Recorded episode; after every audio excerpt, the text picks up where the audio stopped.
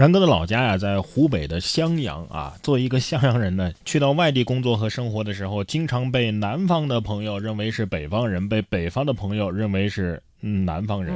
没想到跟我有同样困惑的还有安徽的朋友们。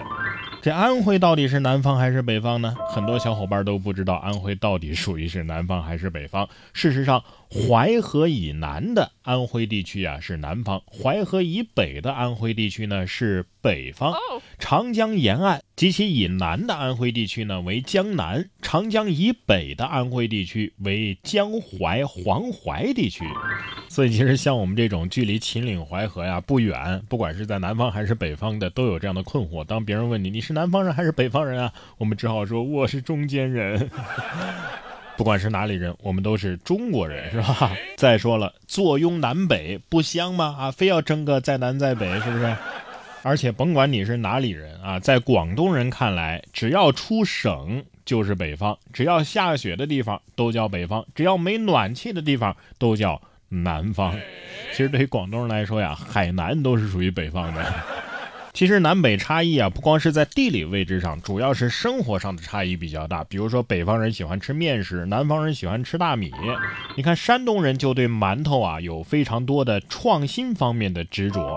你看，最近就有一段啊，来自济南某超市的馒头试吃会的视频在网上引起了热议。视频当中，来自山东各地的馒头师傅为切磋创造力，分别做出了许多新型的馒头，有的是小巧玲珑的十二生肖全家福馒头，有的是大气磅礴的盘龙寿桃巨型馒头，有的则是紧扣主题，做出了进口海鲜系列的馒头。波士顿龙虾馒头、深海帝王蟹馒头的造型呢，也是首次在济南亮相。该超市的负责人表示啊，山东消费者对于馒头的要求是格外的高，馒头创新比赛已经成为了常规训练了。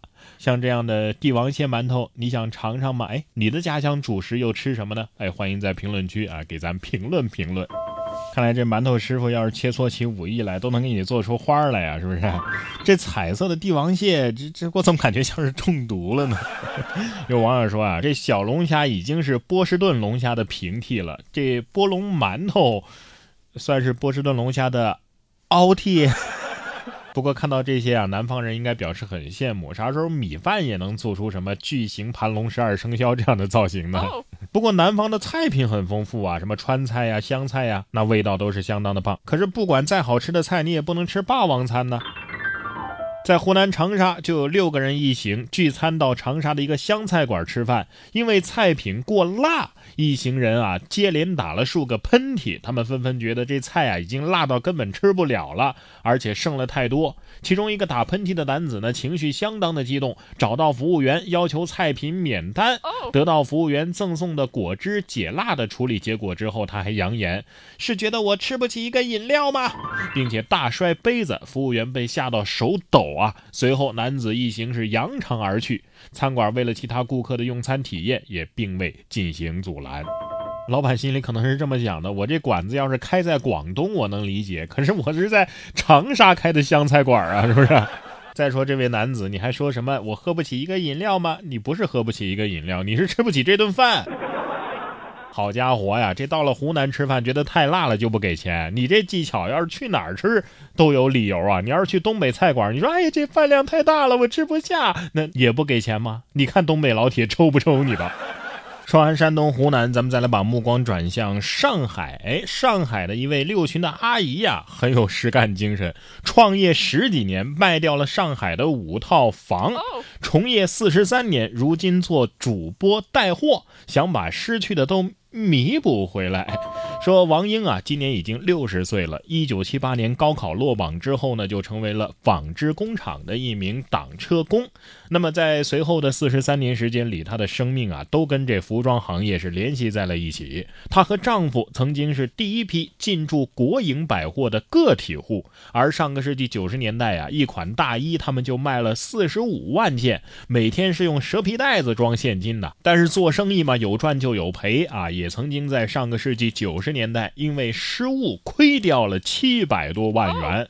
啊，花了三年时间才把这囤货呀都给亏本处理干净了。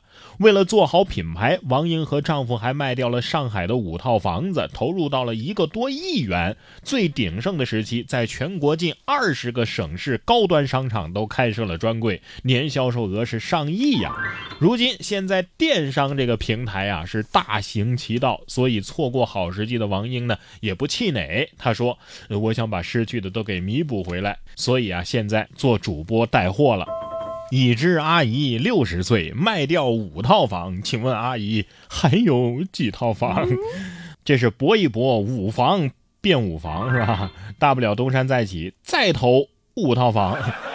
所以啊，生意不是人人都能做的。要是没有做生意的本事呢，咱们就得老老实实上班啊。可是上班也不想上，生意也不做，那你想干嘛呢？有的人不知道怎么想的啊，都觉得上班是不可能上班的啊。你像这位男子啊，日薪三百五，他还嫌太低，宁可挨饿也不上班。如此的好逸恶劳，一定不会有好结果。近日，在武汉的江岸啊，就有一个街边的报刊亭凌晨被盗了。警方经过追踪之后啊，第二天在网吧将嫌疑人黄某给抓获。黄某交代说呀，自己曾经在工地打工，日薪是三百五十块，工资又低又太累，所以宁愿挨饿也不愿意再去上班了。被抓之前，他每日是白天上网，晚上就偷。目前，黄某已经被江岸警方依法拘留。哎呀，也就是说，像他这种身手和智商的小偷，日薪。都大于三百五十块喽啊！你这哪是嫌低呀？你这哪是宁愿挨饿呀？你这就是想不劳而获呀！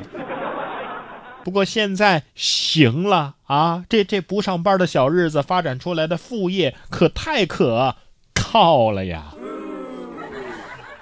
其实啊，不论是创业做生意，还是上班赚工资，提升自我、提高自我素养都是必不可少的。特别是对于教育孩子来说，很多的父母啊都是望子成龙、望女成凤，而在这些期望的背后呢，本质上是父母希望孩子足够优秀，能够过上毫不费力的人生，这也是一种高级的爱。但是怀抱着这样的期待，孩子们被送去上各种辅导班啊，奔波在各种才艺的学习路上啊，一边迎合我们父母的期望，一边渴望着自己的成长能够更快一点。我们父母呢，则是倾尽全力啊，希望孩子们能够展翅高飞。但是有没有意识到，我们可能也是在为孩子打造一个精心的鸟笼，让孩子圈养在其中呢？而像这样的父母，究竟是自私还是无私呢？父母和子女之间究竟应该以何种方式来相爱呢？对于这样的问题，美国的华裔女作家吴启诗啊，虽然说没有给出答案，但是她给我们讲述了一个故事。通过这个故事，她给出了自己的理解和思考。在这个故事当中，一个少女用自己的离开告诉父母，终此一生，她就是想摆脱他们的期待，找到真正的自己。而这个代价，正因为太过沉重，所以。发人深省。吴启诗用细腻的笔触、精巧的编排和人性的洞悉，告诉我们如何去摆脱以爱之名的枷锁，如何学会真正的去爱自己的亲人。这是每一个人一生的课题，而这一刻，我们都得学会它。然哥读书会这期更新的书就是《无声告白》，我将为你讲述一个关于爱与人性的故事。然哥读书会是我发起的一项读书分享会，在这里我为大家精选了全球一百本好书，每期十五分钟以上的拆解和精读，帮你把每本书读懂读透，助你实现全方位的提升。您只需要打开微信搜索“然哥脱口秀”，关注到我的微信公众号，就可以加入我们了。我在这里等着你，打开微信搜索“然哥脱口秀”，关注起来吧。